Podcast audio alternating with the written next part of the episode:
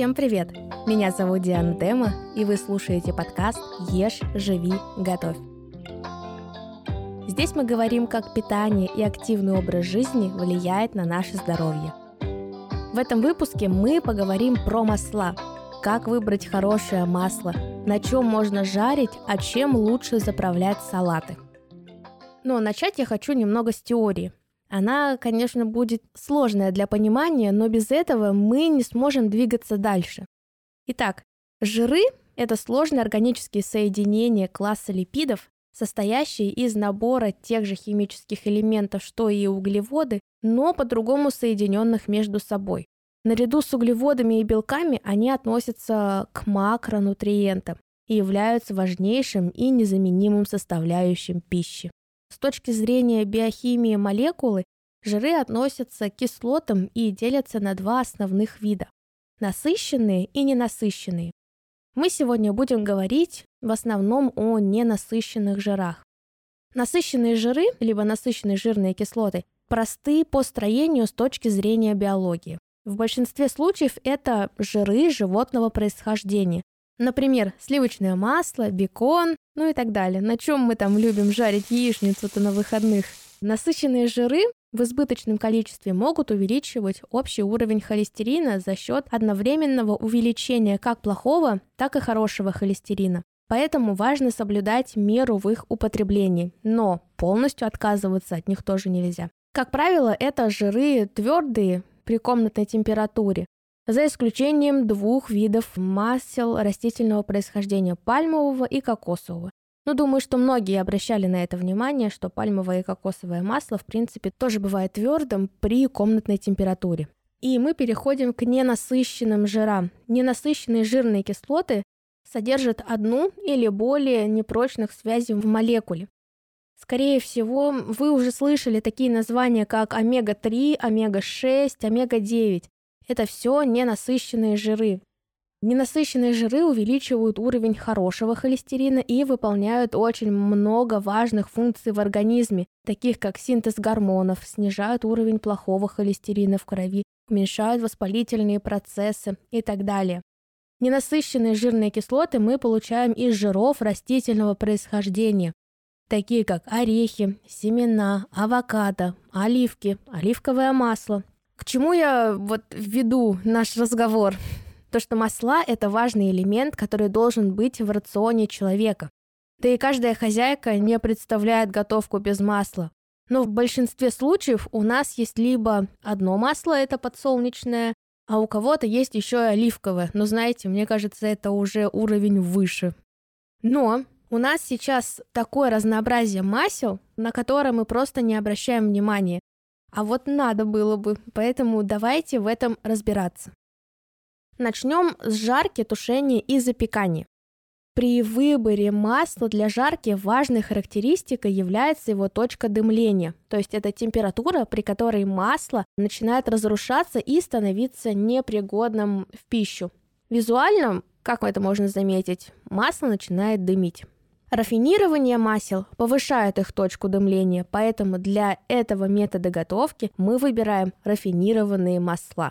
Жарение продуктов происходит при температуре более 100 градусов. Образование такой уже золотистой корочки при 140-165 градусов. Таким образом, предпочтительнее жарить на масле, у которого точка дымления выше 160 градусов.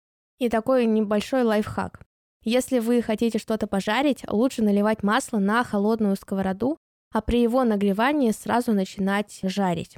Здесь я рекомендую присмотреться на подсолнечное масло, на масло авокадо, рафинированное именно, и на масло ГХИ.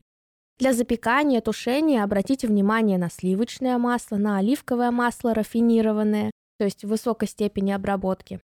А уже для заправки салатов можно экспериментировать и выбирать различные масла, такие как льняное, конопляное, кунжутное, нерафинированное подсолнечное масло, масло зародышей пшеницы, хлопковое масло, масло грецкого ореха, ну и так далее.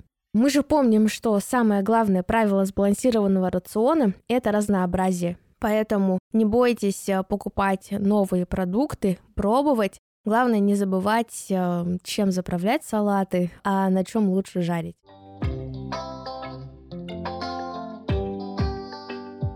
Дальше я расскажу, на что обращать внимание при покупке масел и поделюсь двумя моими самыми любимыми заправками для салата. А пока я расскажу вам про наши отечественные масла Алтария. Уникальность данных масел в том, что они продаются в вакуумных баллончиках, что дает много плюсов. Вакуумная упаковка гарантирует сохранение свежести масла надолго. В нее нет доступа кислорода и солнечного света, и такое масло остается вкусным и полезным в течение всего срока годности.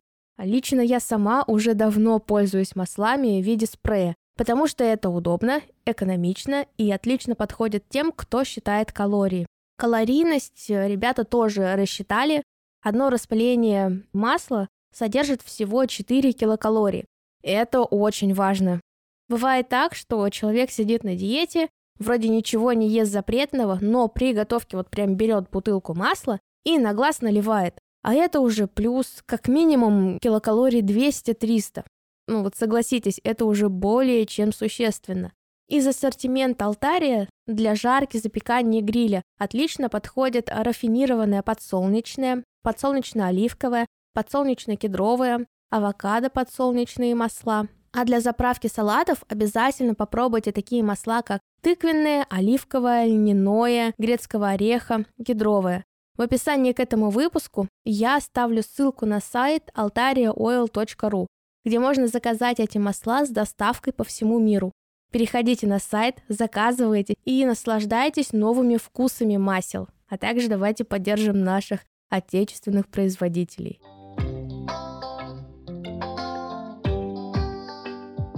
А мы продолжаем. При выборе масел нужно обращать внимание на срок годности и срок реализации.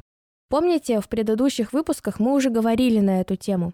Желательно покупать масла в темных бутылках и хранить в шкафах, где нет прямых солнечных лучей. Если вы уже почувствовали, что вот масло начинает немножко горчить, знаете, это означает, что оно испортилось. И стоит его уже выкидывать, даже если срок годности еще в норме. Под конец хочу поделиться с вами двумя моими самыми любимыми заправками для салата. Первая – это лимонная заправка. Здесь я смешиваю одну чайную ложку лимонного сока, одну чайную ложку масла и итальянские травы. И знаете, даже салат с огурцами и помидорами обретает э, новый вкус интересный. Обязательно попробуйте. Вторая – это медово-горчичная заправка.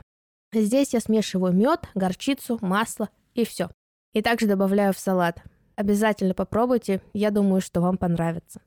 Экспериментируя с заправками, можно получить, знаете, вот только одни плюсы, потому что это новые вкусовые сочетания, вы больше съедите растительности и получите ненасыщенные жирные кислоты из масел. В заключении маленький, но очень емкий вывод. Здоровая и полезная еда должна быть вкусной и разнообразной. На этом будем заканчивать сегодняшний выпуск. Пишите ваши впечатления и вопросы мне в Телеграм. Ссылку на канал можно найти в описании к этому выпуску. А также ставьте звездочки в Apple подкастах, пишите комментарии и ставьте сердечки в Яндекс Музыке. Подписывайтесь на мой подкаст на той платформе, на которой вы меня слушаете, чтобы не пропустить новые выпуски. С вами была Диана Дема. Ешь, живи, готовь.